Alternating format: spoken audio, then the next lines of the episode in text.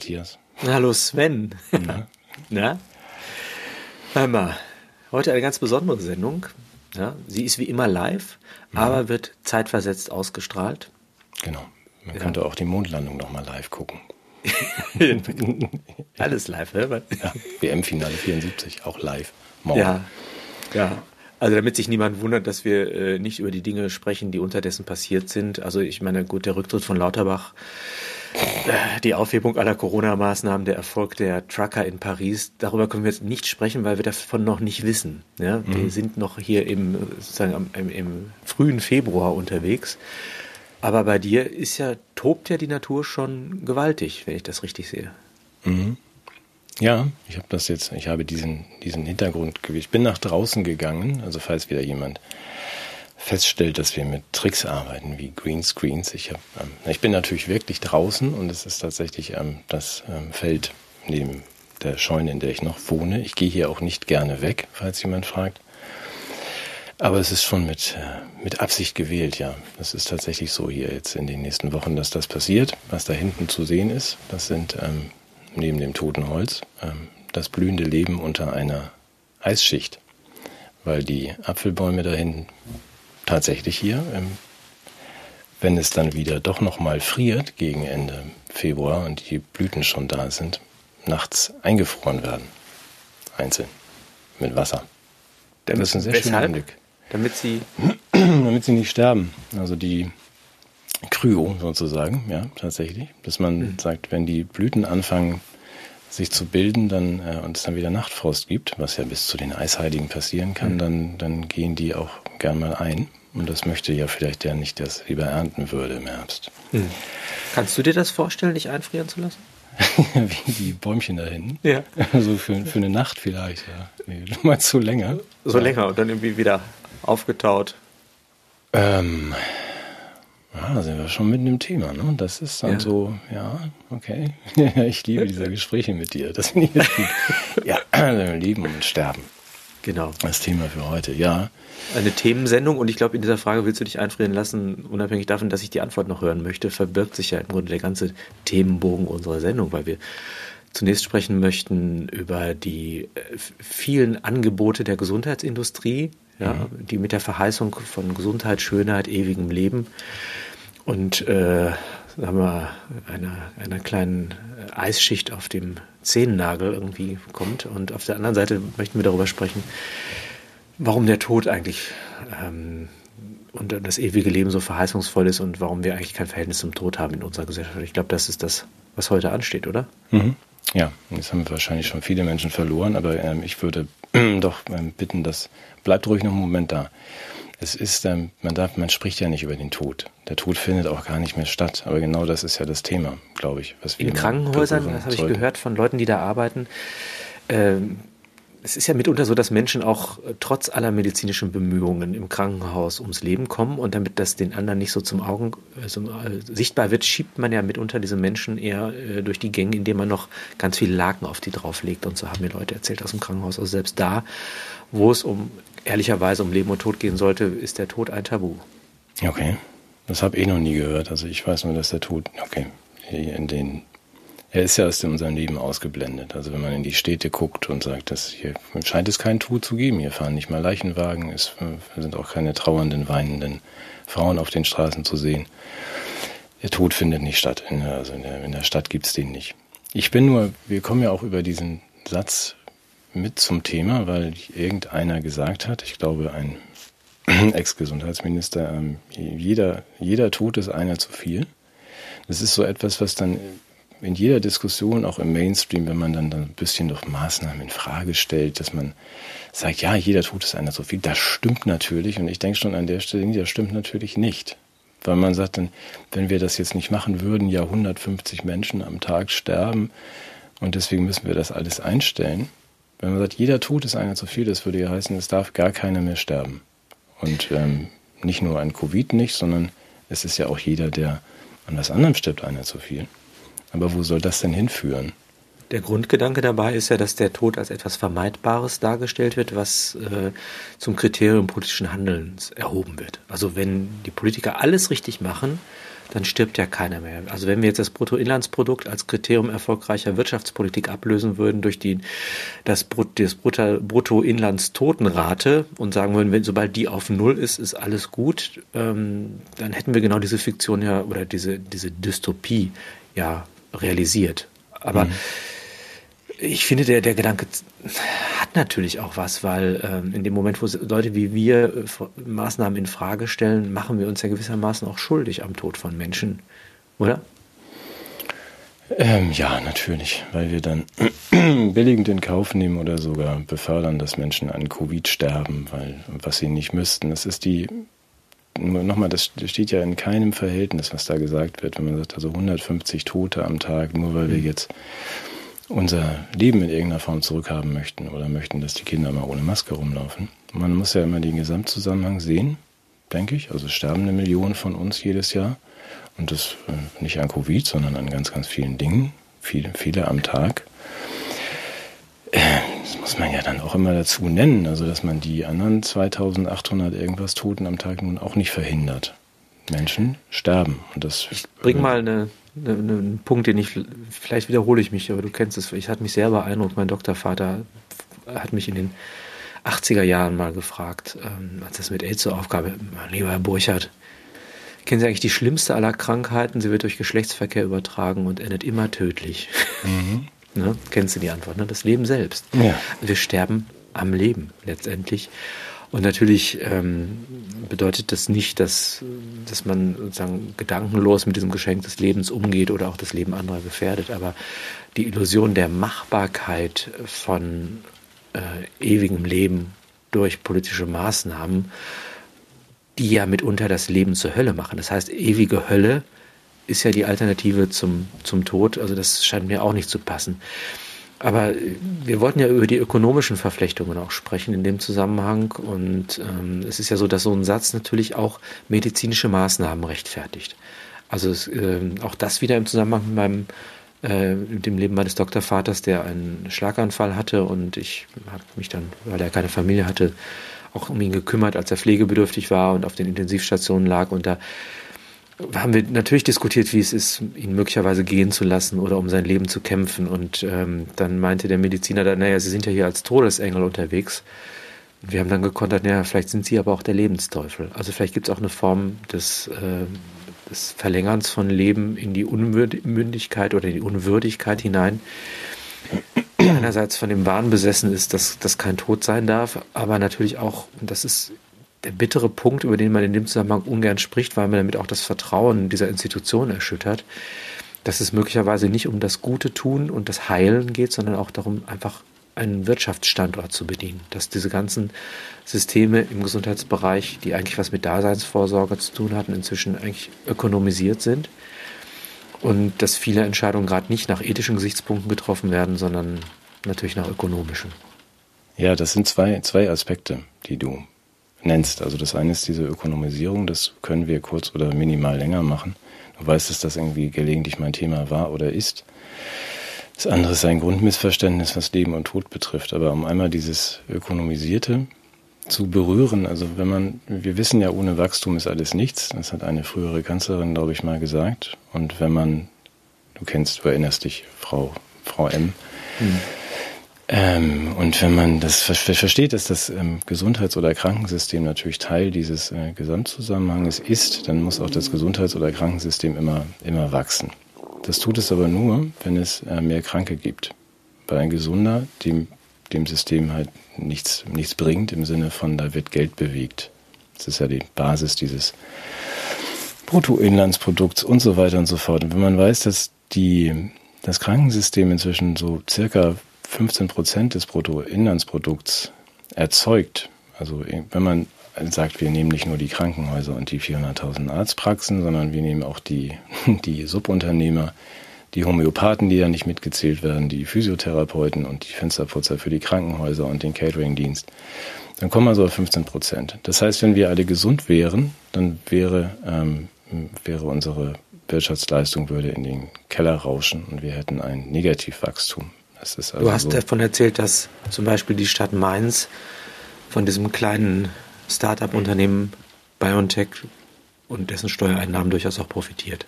Ja, meins ist dann jetzt, glaube ich, schuldenfrei. Ansonsten wäre das Land nicht so.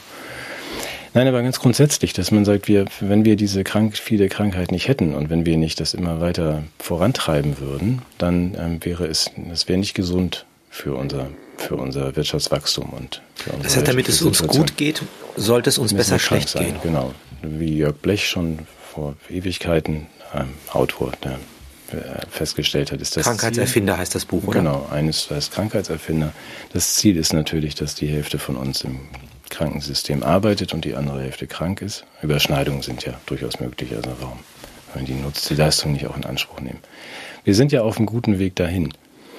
Nur ich glaube, man muss das verstehen, bevor man sich in dieses System hineinbegibt, was dann, was das Ziel ist. Und du kennst den Vergleich, dass ich mal gesagt habe, also man unternimmt eine schöne Reise in Richtung Gesundheit und man denkt, man wäre der Passagier, ist aber das Benzin. Das ist, ist ja nicht weiter schlimm, man sollte sich nur darüber im Klaren sein, was das bedeutet. Darf ich aus meiner Sicht mal gerade zusammenfassen? Das ist so, ja. wie wenn du Gelder brauchst zur Sicherung deiner Institutionen der demokratischen Bildung. Mhm. Und äh, die Gelder gehen aus in dem Moment, alle, äh, wo alle Menschen sich plötzlich für Demokratie interessieren, dann hast du selber ein vitales Interesse daran, dass es sowas wie Rechte gibt. Ja. Und insofern erfindest du Menschen im öffentlichen Raum, die du als Rechte markierst, damit du mehr Geld dafür zur Verfügung hast, diese Rechten auch zu bekämpfen. Und genauso ist das Gesundheitssystem darauf angewiesen, zur, zum, nicht nur zur, zur Fortexistenz, sondern zum Wachstum, dass immer mehr Krankheiten definiert werden. Das heißt also so, sozusagen wie irgendwelche Grenzwerte für das, was noch gesund ist und so verschieben sich. Mhm, ähm, genau. Ja. Ja, Grenzwerte verschieben ist ja, und das auch, das hat Blech ja schon mal ähm, mhm. erwähnt, ähm, Krankheiten erfinden ist eine gute Idee. Das hat man früher so als als Scherz gemacht. Inzwischen gibt es die wirklich. Also man hat immer neue ICD-Nummern, was man jetzt, und dann kann man auch Vorsorgen und ähm, Früherkennungen und sonstige Dinge machen. Einfach um, um die Menge der Krankheiten, die das Angebot zu erhöhen und um auch mehr Konsumenten, also mehr Nachfrager zu schaffen. Ne? Also wenn du jetzt den, den Blutdruck, den gesunden Blutdruckwert ähm, runtersetzt, hast du plötzlich vier Millionen neue Kunden für Medikamente. Das ist ja kein, ist ja kein Geheimnis, auch nichts Neues. Es geht ja auch nur darum, dass man das weiß. Wenn man mit diesem System in Berührung äh, kommt, und das ist, glaube ich, entscheidend. Wir werden das nicht ändern können. Lass mich das noch sagen, wenn wir nicht äh, grundsätzlich was ändern. Also man kann nicht das Krankensystem reformieren. Als den Wachstumsmotor, als den ist ja auch das Wirtschaftsministerium bezeichnet, sowohl im Export als auch intern. Das, das ist unser Wirtschaftswachstumsmotor. Und das erfordert immer mehr Kranke. Dann kann man das nicht, nicht in sich reformieren. Das müsste schon eine größere Reform sein. Vielleicht ergibt sich ja in naher Zukunft eine Gelegenheit, äh, daran etwas zu ändern. Ich bin da ja, ja ganz optimistisch. Sind, ja, das ist genau. Wenn ich, wir sind beide optimistisch. Wenn uns dann mal so ein bisschen das Geld ausgeht, könnte man, oder ein paar andere lustige Dinge passieren, könnte man daran was ändern. Fände ich gut. Aber es hat natürlich auch was mit den, mit, mit uns zu tun, also mit den Menschen, wie wir grundsätzlich, also mit was für Erwartungen wir in dieses System gehen.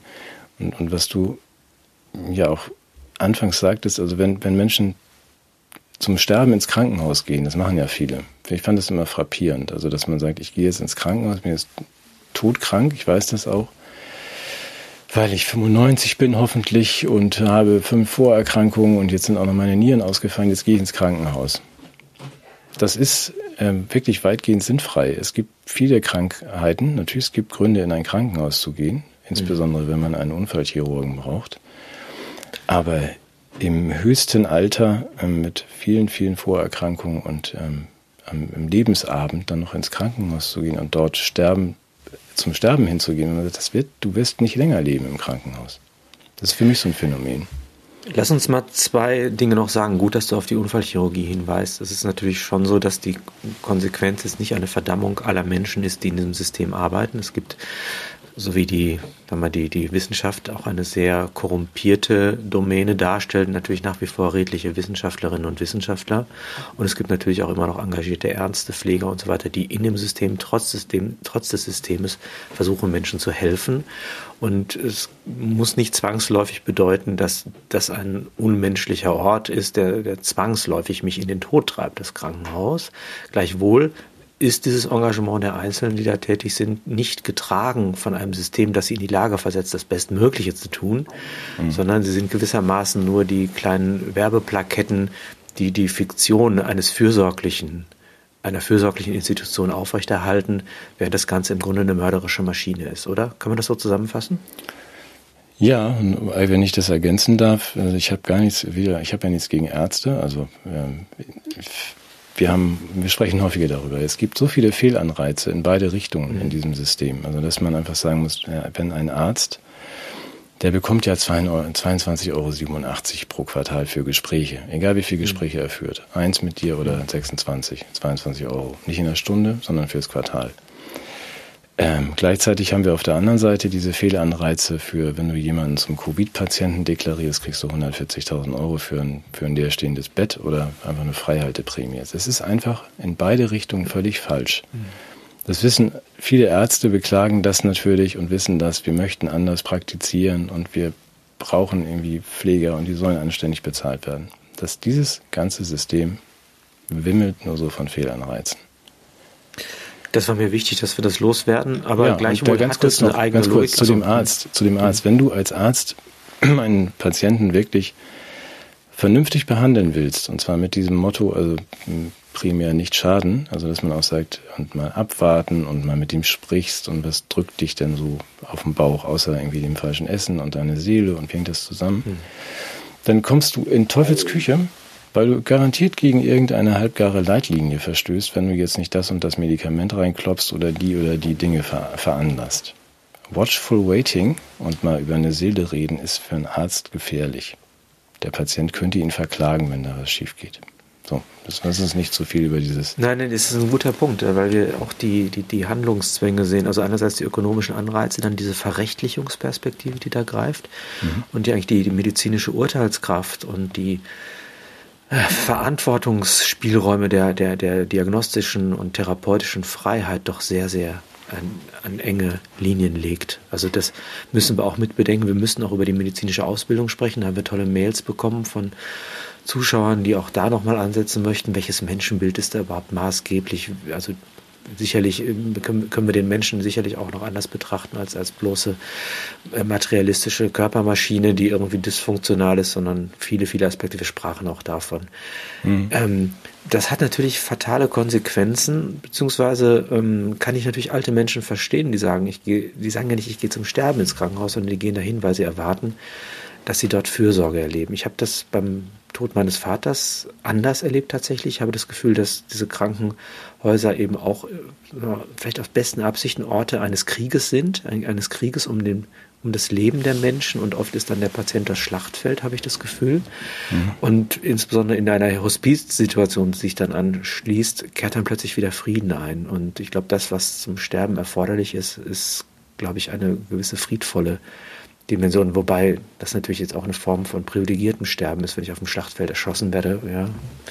Aber vielleicht merke ich gerade da, dass, dass, das, dass das Sterben eine menschliche Qualität hat, die nicht im technokratisch militaristischen, hochgerüsteten Hightech-Medizinraum gut stattfinden kann, sondern dass menschliche Wärme erforderlich ist. Mhm. Aber da sind wir schon, schon, schon mitten beim, beim Sterben. Und ich würde da jetzt auch, dann können wir glatt mal hingehen. Du kannst, wir können auch noch eine halbe Stunde über das Krankensystem sprechen, aber ich glaube. Nee, nee einen Satz von dir habe ich noch im Kopf, der hat mich, hat mich schwer berührt. Du hast dann irgendwann mal in, einer, in einem Buch geschrieben und das auch in einer Veranstaltung gesagt, dann sterbe ich lieber an der Krankheit als an der Behandlung. Mhm.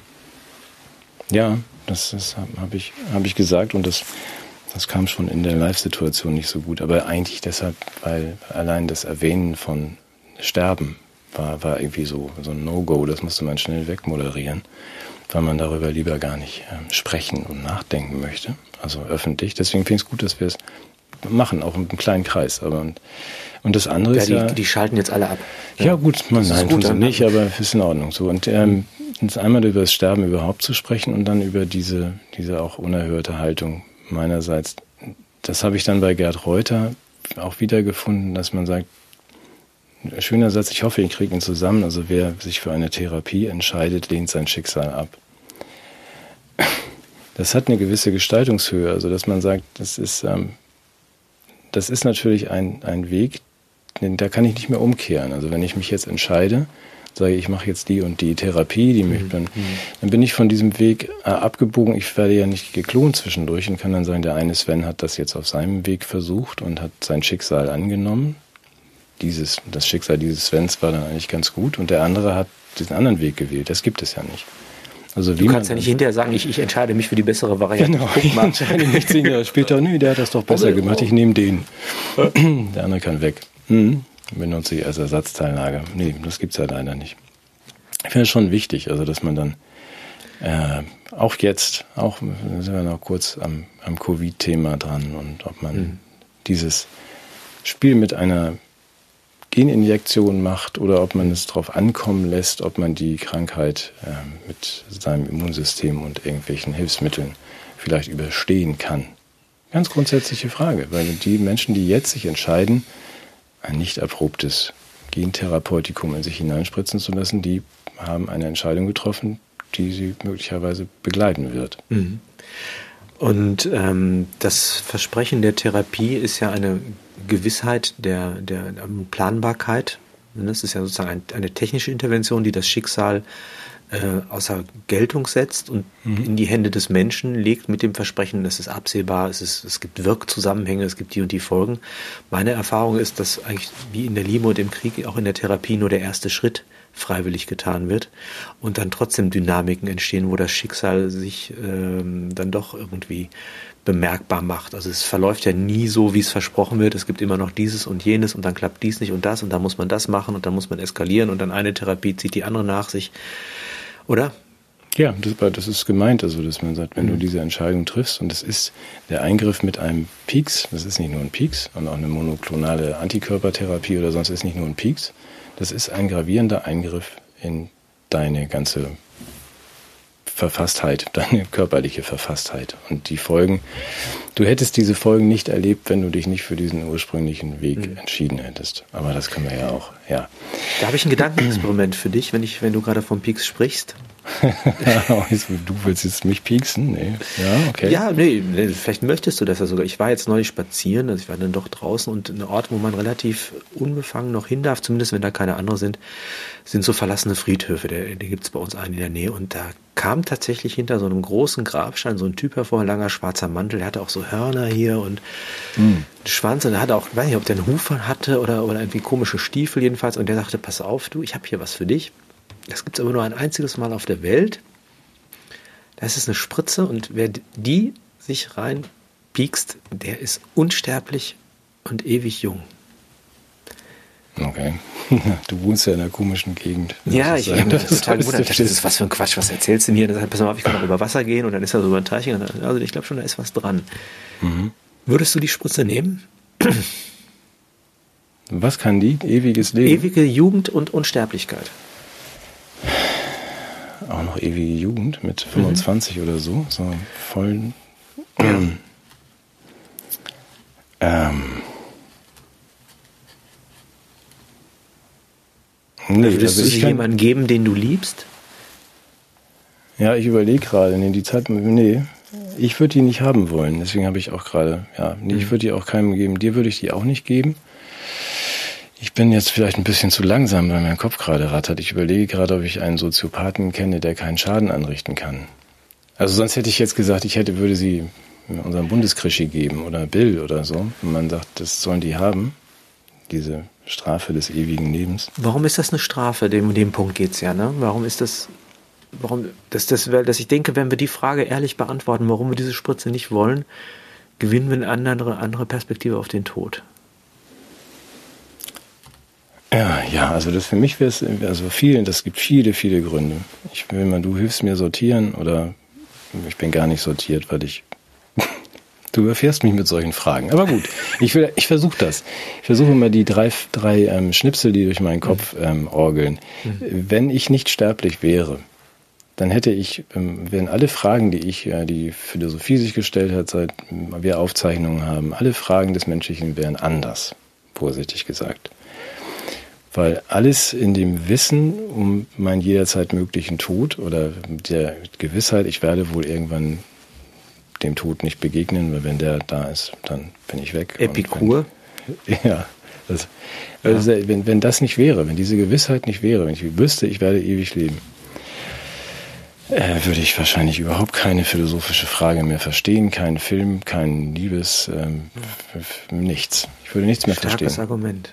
So, Starkes das. Das zweite ist, wenn ich auch noch, jetzt wärst du mich ja auch noch zum Einzelfall gemacht, also wenn wir jetzt, was die Transhumanisten gerne hätten, alle unsterblich wären, dann würden wir trotzdem nichts mehr verstehen von dem, was vorher geschaffen worden ist. Aber wenn du mich als einzigen Unsterblichen hinstellst, das wäre ja noch viel schrecklicher, weil würde ich die anderen alle nicht verstehen. Ich würde all meine Lieben sterben sehen, was ja ein viel größerer Kummer ist als der eigene Tod. Danach werde ich wohl keinen Kummer haben.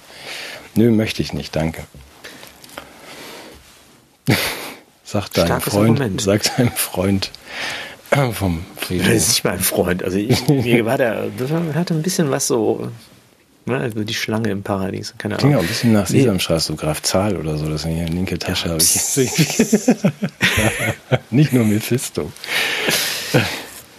Also erster Argument finde ich super, auf das wäre ich jetzt gar nicht gekommen. Wir werden zum Fremdling in der Kultur, weil alle Sprache, die, die Sprache von Sterbenden ist, ne, von Sterblichen. Also in, in jedem, in jeder Wiege liegt ein zukünftiger Toter. Das ist unser Totenschädel, den wir anfassen können. Ne? Der wird irgendwo rumliegen, irgendwann mal auch ohne uns. Mhm. Alle Kultur, die geschaffen ist, jeder Moment, jeder Genuss, alles ist eingebettet in das. Das würde komplett sinnentleert. Das ist das eine. Und das andere, was ich mir vorgestellt habe, ist genau, wenn du als Einziger lebst, äh, dann stell dir mal vor, dann bist du irgendwann, sind alle tot. Äh, vielleicht ist die Menschheit dann tot, die Sonne ist erloschen. Du hängst immer noch rum, ja, wie dieser Roboter bei äh, Douglas Adams, der wie 30.000 Jahre oder was 60.000 Jahre auf irgendeinem Planeten stand. Und du weißt, es wird niemals einen Ausweg geben. Wird, also das Ende kann ja auch was Erlösendes und Befreiendes haben. Mhm. Und diese ganze Zeit, die man als wir als freier Raum zur Verfügung steht, bekommt dann plötzlich eine unglaublich zerstörerische Qualität. Das, der Punkt ist ja der, ähm, wir sind ja als Sterbliche geboren und das, was wir als Unsterblichkeit uns verschaffen können, das hat ja immer nur die Qualität einer Unsterblichkeit zweiter Klasse verglichen mit den Göttern. Die haben ja noch das große Glück, allmächtig, allwissend, äh, allgegenwärtig und wer weiß was zu sein und haben, glaube ich, ziemliche Resistenzen. Also ich glaube, die sind so richtig resilient gegen die Überlast der Unsterblichkeit aus ihrer Göttlichkeit heraus. Aber wir, glaube ich, wir sind nicht für die Unsterblichkeit geschaffen. Nee, mal deswegen, das ist natürlich der, der Menschentraum, den Tod zu besiegen. Ich finde das nicht zu Ende gedacht, diesen mhm. Traum. Und ähm, selbst wenn man es nicht so mit Naturwissenschaft hat, also die Götter können wir auch gerne gleich mal die Mythen mit berühren, aber wenn du hier hinten in diese Landschaft guckst, mhm. du hast ja in jedem Tag und jedem Moment diesen Kreislauf, das ist ja keine Linie. Also. Kreislauf ist keine Linie. So, und das, das ist, es wiederholt sich im Kleinen wie mit jedem Sonnenaufgang und im Größeren im Verlauf eines Jahres. So, deswegen habe ich auch ganz gerne hier gewohnt in dieser Gegend. Also dieses Werden und Vergehen. Mhm. Weil man, ähm, wenn da irgendetwas, und sei es der Apfelbaum, der in den Himmel wächst, das ist einfach in der Natur nicht vorgesehen, mhm. soweit wir sie jetzt überhaupt begreifen können. Also es mag ja ewige Strukturen geben, aber in dem was Ja, was ist mit Reinkarnation zum Beispiel? Reinkarnation und Rauskarnation. Ja, ja. Rauskarnation ist. Äh Nein, das sind ja gut, ob ich dann als irgendwie äh, Küchenschabe oder Äpfelchen wiedergeboren werde oder ähm, in Nirvana darf. Das sind ja alles. Nochmal das ist ja, eine, das ist ja der, nee, weshalb ich da jetzt drauf komme. Ja. Also ich finde erstmal den Gedanken des Zyklischen so total klasse, weil, weil sozusagen unsere historische Vorstellung ist ja von der Moderne geprägt, äh, von der, von der Natur abgekoppelten Machbarkeit des Menschen und der Fortschrittsgedanke mhm. ist ja eine Aufkündigung der Akzeptanz des Zyklischen. Ja. Mhm. ja und ähm, ich glaube, dass wir uns da mit einer großen Fiktion hingegeben haben, die genau diesen Gedanken der Unsterblichkeit uns irgendwie in den Kopf ge gesetzt hat, aber nicht ignorieren kann, dass das Zyklische damit ja nicht aufgehoben ist. Das dauert ja fort. Ja, aber wir, wir finden uns doch tatsächlich in diesem psychologisch, jeder Einzelne, in diesem Widerspruch, dass du sagst, es ist nicht, es ist nicht möglich. Also ihr seid, ihr könnt diese Gesetze der Natur, dieses Gesetz könnt ihr nicht brechen. Das ist die, also Entropie und dass sich alles irgendwie, es wird nicht besser mit dem Zustand von deinem und meinem Körper und aber auch mit den Apfelbäumchen dahin. Die vergehen jeden Herbst. Ja, das fällt alles zu Boden und düngt irgendwas Neues. Äh, daran liegt ja eine große Chance des Menschlichen, das zu erkennen, also diesen Zyklus zu erkennen, auch zu erkennen, ich selbst bin sterblich und daraus aber was völlig anderes abzuleiten als den Wunsch, das jetzt die Natur zu besiegen. Im Grunde müsste man sagen, das ist ein Geschenk, diese, wir sind für einen begrenzten Zeitraum vor der Rauskarnation sind wir erkenntnisfähig oder zum das ist für mich das Geschenk des Lebens, des menschlichen Lebens, dass man sich Erkenntnisse und Illusionen gewinnen kann. Oder Erkenntnisse, vielleicht Erkenntnisse, lass mal so stehen. Aber dass man dann ja auch sagt, das hängt alles an einem seidenen Faden und ich sehe da draußen, das ist zyklisch, aber das kann mich ja jederzeit treffen. Das weiß das Eichhörnchen vielleicht nicht und der Apfelbaum vielleicht auch nicht. Der nimmt das einfach so hin. Und wir wissen das. Wir wissen, das kann jederzeit vorbei sein. Und daraus muss sich doch eine völlig andere Einstellung zum zum Leben und zum Tod ableiten, also auch zum täglichen. Mhm. Das, wir haben dieses, das doch mal auf, äh, vor, vor, jedes Bett irgendwie so hängen, dieses Carpe Diem und Memento Mori, diese zwei Sätze. Bedenke, du bist sterblich nutze den Tag. Es könnte dein letzter sein. Und das Schöne ist, dass die Sätze zusammengehören. Das ist ja. das Wichtige. Ich bin, also Memento Mori, das heißt, der Tod ist sicher, die Stunde ist ungewiss. Mhm. Das ist, äh, das ist völlig klar. Und wenn wir äh, gedenken, dass das Ganze endlich ist, dann ähm, ist der, jeder Tag mit einem besonderen Wert versehen, den wir erstmal auch annehmen dürfen. Und was ich so schön finde an diesem Carpe Diem ist ja eine Vorstellung von Zeit, die nicht raubend ist. Ja, das ist mhm. im Memento Mori ist die Zeit der große Räuber, mhm. der Schnitter, der uns das Leben nimmt. Aber in, im, im äh, Carpe Diem ist die Zeit die Frucht, die reift und sich uns entgegenstreckt, um gepflückt zu werden.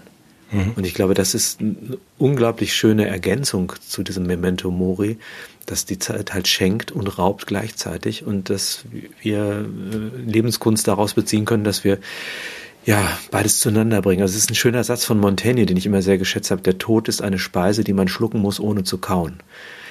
Das heißt, gibt's harter Satz, will ich jetzt gar nicht auslegen, aber auf dem Weg dahin ja, sind wir von, für unseren Geschmack geöffnet für die vielen unglaublichen Speisen, die sich auf unserem Weg darbieten. Und die meisten lassen wir, glaube ich, einfach liegen, weil wir irgendwie ewig unterwegs sind auf dem Weg zur Unsterblichkeit, ohne anzuerkennen, dass das Lebensglück in kleinen Raten ausgezahlt wird und an, an jeder Wegkreuzung, an jedem Wegrand diese wunderschönen Pflanzen wachsen, die uns eine Frucht zueignen lassen. Und das betrifft ja wirklich die kleinen Momente. Das, das scheint mir sehr wichtig zu sein.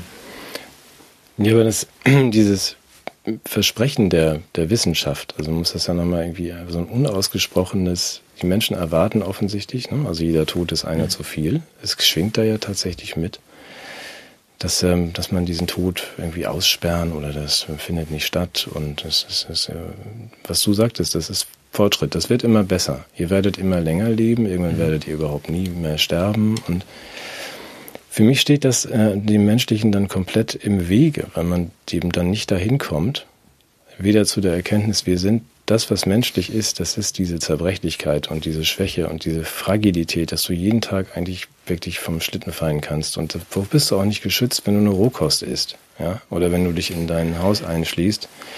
Bitte sag Plast den Satz. Rohkost schützt nicht vor Meteoriten, ja. was meinst du? Ja, das ja. ist doch tatsächlich so, dass man sagt, Ihr könnt das nicht verhindern. Also ihr könnt natürlich, man muss ja nicht Bungee springen mit einem zu langen Seil und solche Sachen. Man muss es ja auch nicht übertreiben und man kann auf sich achten und auf andere auch. Aber wenn man diese Endlichkeit anerkennt und weiß, das kann mich jeden Tag treffen, dann verändert sich doch das gesamte Leben. Es verändert sich auch meine gesamte Betrachtung mhm. des anderen. Also sogar die, meine von Matthias Burchardt, weil ich doch auch weiß, du bist, erstens fühlst du das gleiche wie ich, du bist genauso sterblich. Ähm, ich glaube, das ist der Ausgangspunkt für ein anderes Zusammenleben. Ja, für Frieden, ja. Ja, also das mit dem Tod, das finde ich ja ehrlich gesagt gar nicht so schlimm. Also das mit dem Sterben, das stelle ich mir sehr unangenehm vor. Ja, da wäre ich, ungern dabei. dabei. ja. ja, zwei Vollidioten. Ja, weil, also das, das, da verfügt man ja sowieso nicht drüber, wie das ist dann mit dem Tod. Und das Verrückte ist ja, als Tote hat man auch das große Glück, unsterblich zu sein. Das, hat, das fand ich immer auch mhm. ganz beruhigend. Also das, das ist ja auch. Das ist natürlich ein Argument, ja. Mhm. Ja, also das, das ist vielleicht eine Abkürzung, da brauchen wir gar nicht Wissenschaft und Fortschritt. Kennst du die Geschichte mit den beiden Mönchen, die sich gefragt haben, was äh, denn nach dem Tod passiert? Nee. Also das fand ich. Die haben also die haben die ganze Zeit darüber diskutiert und gesagt, ah, die Bibel, die schildert das ja zum Teil und unsere Glaubensverheißungen, die malen da was aus und pass mal auf, wir verabreden, wenn einer von uns beiden stirbt, dann kommt er zurück und äh, weil wir, wenn man tot ist, kann man wahrscheinlich nicht mehr so ausführlich berichten. Wir vereinbaren zwei Codewörter ähm, in denen wir dann sagen, also entweder es ist so, wie wir uns das vorstellen, dann ist es Talita oder es ist anders. Dann sagen mhm. wir Alita. Ne? Und tatsächlich stirbt dann auch einer von den beiden und kommt dann zurück und sagt dem anderen, ja, jetzt was ganz Überraschendes, der sagt dann Totalita, Alita. Also es ist ganz anders, als wir uns das vorgestellt haben. Und äh, ich glaube, dass die Beunruhigung des Todes äh, für die Menschen natürlich auch immer die Gelegenheit war, sich etwas auszumalen, jenseitige Welten oder auch offen zu sein für den Zuspruch außermenschlicher Instanzen, die mit Versprechungen oder äh, Perspektiven versehen waren, ähm, wie das danach aussehen könnte. Und das ist, glaube ich, schon, also Reinkarnation ist das eine, Rauskarnation, dazwischen gibt es ja dann irgendwie Himmel oder sonstige Unsterblichkeit der Seele. Ähm, diese Hinterwelten haben natürlich immer Trost gehabt und waren da besonders tröstend, wo eigentlich die Instanz, die, die diesen Trost gewährleistet, unbefragt war. Also da, wo ein, ein christlicher Gott äh, Gewähr für geben konnte, konnte ich mich aufs Sterben freuen. Oder die, die platonische Philosophie, Platon, Philosophieren heißt sterben lernen, weil die Seele dann zurückkehrt in den Ideenhimmel. Ähm, für uns sind diese Hinterwelten oder im wissenschaftlichen Zeitalter völlig ausgeräumt. Das heißt, wenn wir sagen, wir sagen Ja zum Tod, ähm, tun wir das vor dem Hintergrund von Nietzsches Nihilismusdiagnose. Auch selbst wenn ich sie nicht annehme und in dem spirituellen Rahmen von der Unauflöslichkeit von Energien oder so ausgehe, steht das ja irgendwo im Raum. Ich finde, das macht es nochmal schwerer, das mit dem Tod zu akzeptieren, wenn ich, wenn ich sozusagen die Endgültigkeit des des Lebens dann auch völlig radikal denke, ohne jede Hoffnung auf ein jenseitiges Leben. Ja, aber das ist jetzt mal ganz platt geantwortet. Ja, nützt ja nichts, Matthias. Also das. nee, ich, ich, wollte das reklamieren. Ehrlich gesagt, also ich, meine, unter den Bedingungen bin ich nicht ins Leben eingetreten. genau. Nein, das ist ja, deswegen habe ich auch eben. Und dagegen, die, dagegen die sollte der Lauterbach mal was machen. Schau mal, ich, das, das für mich die Frage, natürlich bin ich nicht so blöd, wie ich mich gerade stelle. Also es ist, natürlich stellt man sich diese Frage dann immer und so weiter. Und dieser Trost, der ja diesem ganzen erklären wollen für mich innewohnt, also auch Religion. Und dann kommt irgendwie dies danach, das danach. Es ist ja äh, tatsächlich unbeweisbar. Also das sind dann einfach Gottes Erklärungsmodelle, sonst was. Du wirst auch, wenn man dann mit Astralleibern spricht oder sowas, nicht beweisen können, dass es nach deinem Ableben als Individuum, dass es dich in irgendeiner Form dann noch irgendwo gibt. So dass es, also das ist alles Trost. Fällt unter Trost. Das, wir, wir werden das nicht beweisen können.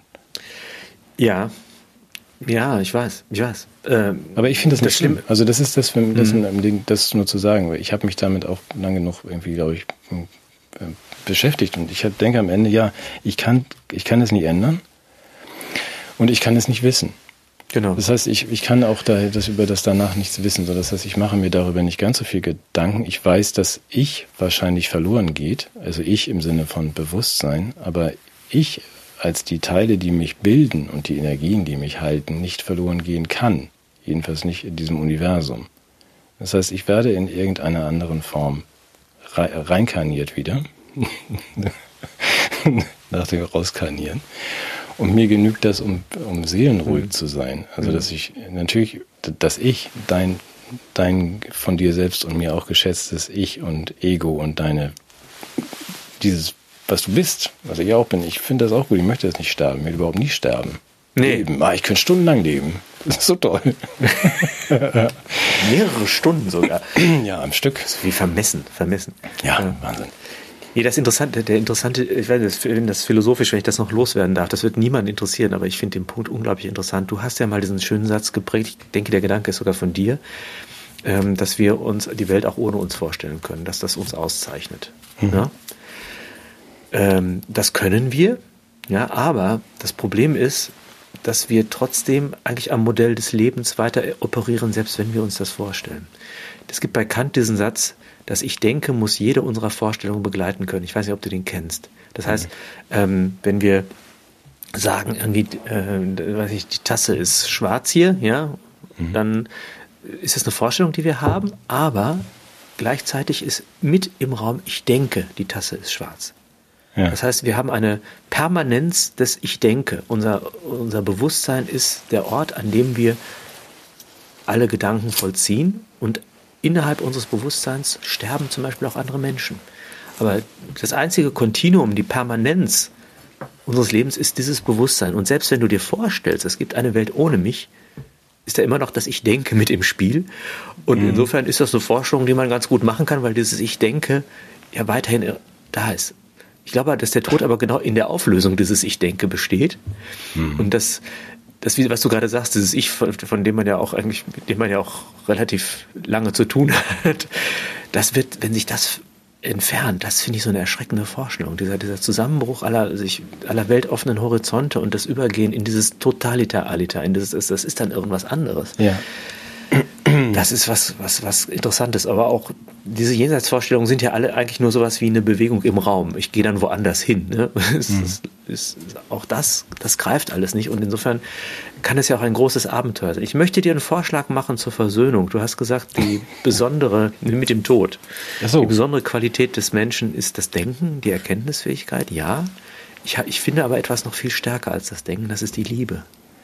Mhm. Und in der antiken Philosophie und wenn ich jetzt die Wahl hätte zwischen der Spritze vom, für die Unsterblichkeit und der Liebe, würde ich die Liebe nehmen. Weil die Liebe, das ist ein schöner Gedanke bei Platon. Er sagt, dass alles, was passiert, Geschichte ist ein Verlorengehen von etwas und ein sich ein neu hinzukommen von etwas. Und das gilt für unsere Gedanken. Wir vergessen die einen, wir, wir bekommen neue. Oder wir tauschen unsere Zellen im Körper aus oder innerhalb der Familie verschwinden die alten und es werden neue geboren. Und das, was eigentlich den großen Zusammenhang stiftet zu all dem, ist der Wunsch ähm, nach, ja, nach dem Guten, das auf Dauer steht. Und zwar, das ist sozusagen die Unsterblichkeit der Sterblichen, bahnt sich ihren Weg in der Liebe. Und deshalb finden Paare zueinander und bekommen Kinder. Deshalb lieben Eltern ihren Nachwuchs. Deshalb lieben ja, Menschen sich einander. Deshalb sollte sowas wie die Menschheitsfamilie von Liebe auch geprägt sein. Das ist ja genau die Konsequenz, die du da angemacht, gerade angemahnt hast. In dem Moment, wo wir anerkennen, dass wir alle sterblich sind, dann sollten wir vielleicht nicht Kriege führen, sondern uns das Leben so gestalten, dass es für alle schön ist. Ja. Das ist, das ist für mich Liebe. Und ich glaube, das ist, für mich ist das die beste Antwort auf die Frage nach dem Tod. Ich meine, für mich, du weißt, Liebe ist ja so ein sehr großes Wort und wir haben ja nur mit Rio Reiser schon gelernt. Also Ne? Was lieben wir Kinderschokolade oder was bedeutet Liebe? Also das ist so missbraucht, dieser Begriff. Ich will ihn trotzdem gern mal so stehen lassen. ich habe da ein bisschen drüber nachgedacht, jetzt äh, außerhalb von Rio Reiser. Ja, ich weiß, ich weiß ja auch, wie du es meinst, aber du weißt ja. dass Liebe ist von so vielen benutzt oder in meinen Augen missbraucht von der Werbung. Es ist dann irgendwie alles immer diese Liebe. Ich glaube, wenn man das ernst nimmt, also wenn wir beide sagen, man kommt in die Welt in dieser Zusammensetzung und du hast im Unterschied zum Stein, Apfelbaum und Eichhörnchen die Fähigkeit, ähm, über dich hinaus zu denken. Also nicht nur in den, über dein eigenes Leben sogar hinaus zu denken und dich zu reflektieren, also Erkenntnisse zu gewinnen oder Pseudoerkenntnisse, wie die Welt zusammenhängt, wie du selbst tickst. Aber dann, damit ergibt sich doch automatisch, wenn man dieses Wunder, das man selbst ist, für diesen kurzen Zeitraum, dann musst du doch nur ich muss dich ja nur angucken und wissen, dass du das gleiche Wunder bist. Also es ergibt äh, daraus aus der Erkenntnis der eigenen, des eigenen Wunders ergibt sich ja schon ein großer Respekt vor diesen ganzen anderen Wundern, die um mich herum äh, durch die Gegend laufen. Man kann doch gar nicht anders als andere Menschen in ihrer ganzen Zerbrechlichkeit dann lieben, wenn man, wenn man das erkannt hat, dass man mhm. selbst für einen kurzen, glücklichen Moment irgendwie hineingeworfen ist in diese Form, die erkennen kann, die den anderen erkennen kann, die empathiefähig ist, die sich hineindenken kann bis zu einem gewissen Grad in das andere fühlende Objekt. Ich glaube nicht, dass das zwei Eichhörnchen können, dass sie Mitgefühl haben in der Form. Es wäre ihnen, zu gönnen, es wär ihnen zu gönnen, ja. Aber wir, wir können das und umso erbärmlicher ist, dass wir es nicht immer zustande kriegen. Ja, also ich, ich würde gerne die Liebe verteidigen. Ich weiß, ja, das ernsthaft, weil es ist, es ist, es ist ja natürlich ein korrumpiertes, politisch korrumpiertes Konzept, aber es ist eben auch etwas zutiefst Menschliches und das lasse ich mir nicht rauben.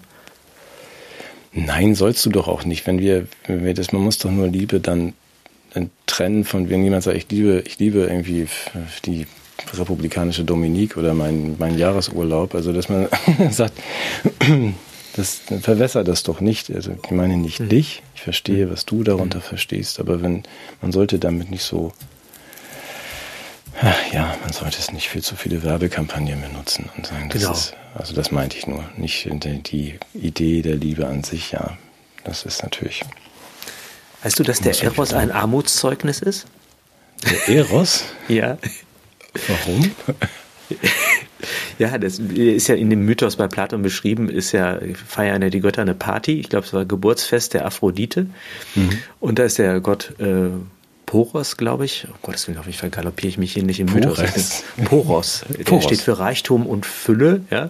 Mhm. Und der ist total besoffen und liegt da. Und die Penia, die kommt hinzu, die möchte, möchte auch mitmachen, aber die ist so völlig arm und dann macht sie das, wovon vielleicht Boris Becker auch ein Lied singen kann. Sie begeht Samenraub, während er besoffen da liegt.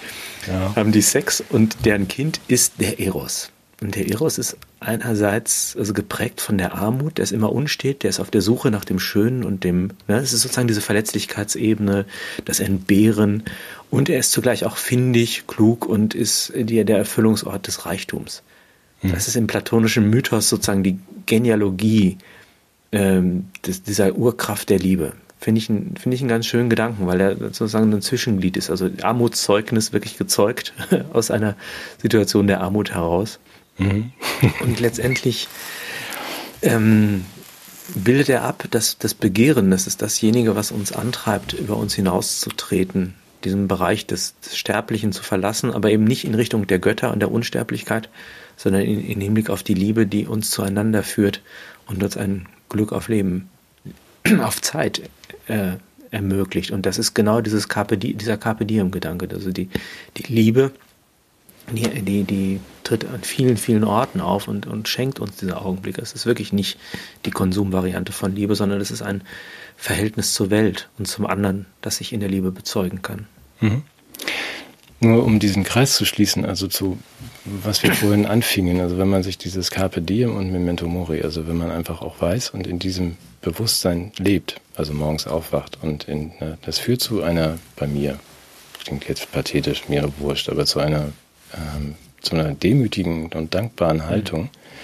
Und selbst wenn einem allerlei unerfreuliche Dinge widerfahren und ich könnte da jetzt irgendwie jammern, tue ich aber nicht. Sind so ein paar, mir sind so ein paar unerfreuliche Dinge widerfahren. Es ist trotzdem, bin ich dankbar für jeden Tag. Und wenn man jederzeit weiß, das kann vorbei sein, genieße den Tag oder mach was aus diesem Tag und nimm Dinge wahr, so gut du kannst. Ich glaube, es ist, würde unsere Situation als Gruppe komplett verändern, wenn mhm. dieses Bewusstsein ein bisschen stärker da wäre. Also wenn man sich mal klar machte, wir können nicht die 150 Toten verhindern. Wir können auch nicht den Tod an sich verhindern und dadurch, dass wir ihn aussperren, ähm, ja, es ändert nichts daran, dass er uns jeden Tag ähm, treffen kann. Und das, das hieße Demut, aber auch Genügsamkeit. Mhm. Ähm, nicht im Sinne von, ich habe nichts und bin glücklich, sondern äh, das, was ich habe, ist kostbar für mich. Das heißt auch ein anderes Verhältnis von Vergangenheit, Gegenwart und Zukunft, das ich dadurch einstellen könnte.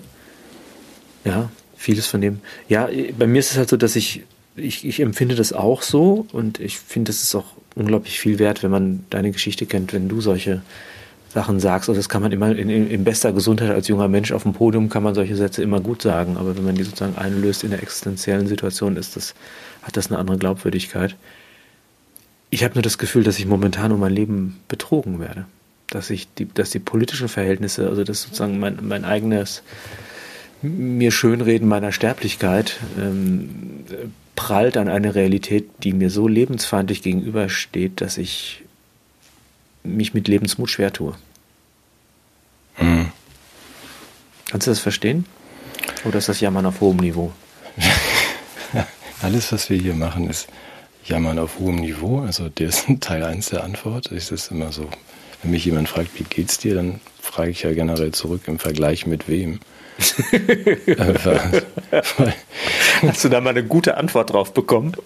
Nein, aber das, man, das ist tatsächlich so, dass ich dann da ja verglichen mit, mit wem, mit ähm, Bill Gates zu seinem 25. Geburtstag oder mit einer somalischen Mutter auf der Flucht. Also das relativiert es, wenn man dann sagt, ja, kommt drauf an. Verglichen mit wem? Mhm. Wie geht's mir heute? Also ja, wir, wir jammern beide und alle noch auf hohem Niveau. Ich verstehe dich komplett. Also auch den Kummer, der, der jetzt ähm, da ist. Und äh, ich oh. glaube. Ich muss mal gerade Batterie austauschen. Ja, das ist gut. Das lassen wir jetzt genau so stehen, weil jetzt ist ja gerade alles ausgefallen. Ich glaube, dass uns die kosmische Kräfte sagen wollen, dass auch ähm, Kameras und Batterien sterben können. Okay. Und würde dann auch mitten aus dem Gedanken zurück in den ewigen Kreislauf von Leben und Ich hätte dich gerne jetzt noch getröstet, das muss ich vielleicht ein andermal machen. Also mhm. ähm, Hoffnung ist zwar doof, lassen wir sie trotzdem nicht fahren und ähm, mhm. ja, lass uns doch ein rundes Ende machen und dann ist gut. Du kannst ein rundes Ende machen, das gehört hier schon zur Übertragung. Also du kannst das gehört zur Übertragung. ich ja. dachte, das. Nee, das bleibt hier alles drin. Du bist, jetzt, du bist, jetzt, wieder im On.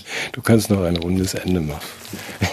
Ich beuge mich zurück in die Apfelbäume und du machst ein rundes Ende. Ich finde das gut, wenn Sachen dann einfach unverhofft zusammenbrechen. Das lassen wir genauso stehen. Ja. In diesem Sinne. ja. ich lasse mich jetzt einfrieren. Ja, du musst du dich hier, ich bin ich kann dich da gerne zwischen die Bäume stellen nachts, aber das, ja, hält, das, das hält nur eine Nacht. Das ist vielleicht keine Lösung für immer. Na gut. Wir setzen das fort. Wir verfolgen das. Bitte liebensbejahend. Auf jeden Fall. Den Tag im Wissen, dass ihr endlich seid. Gut, und jetzt ein bisschen fröhliche Musik. von James Last. Ja, James Last von Max Greger. Live von der AIDA. Bis dann. Schön. Tschüss. Tschüss.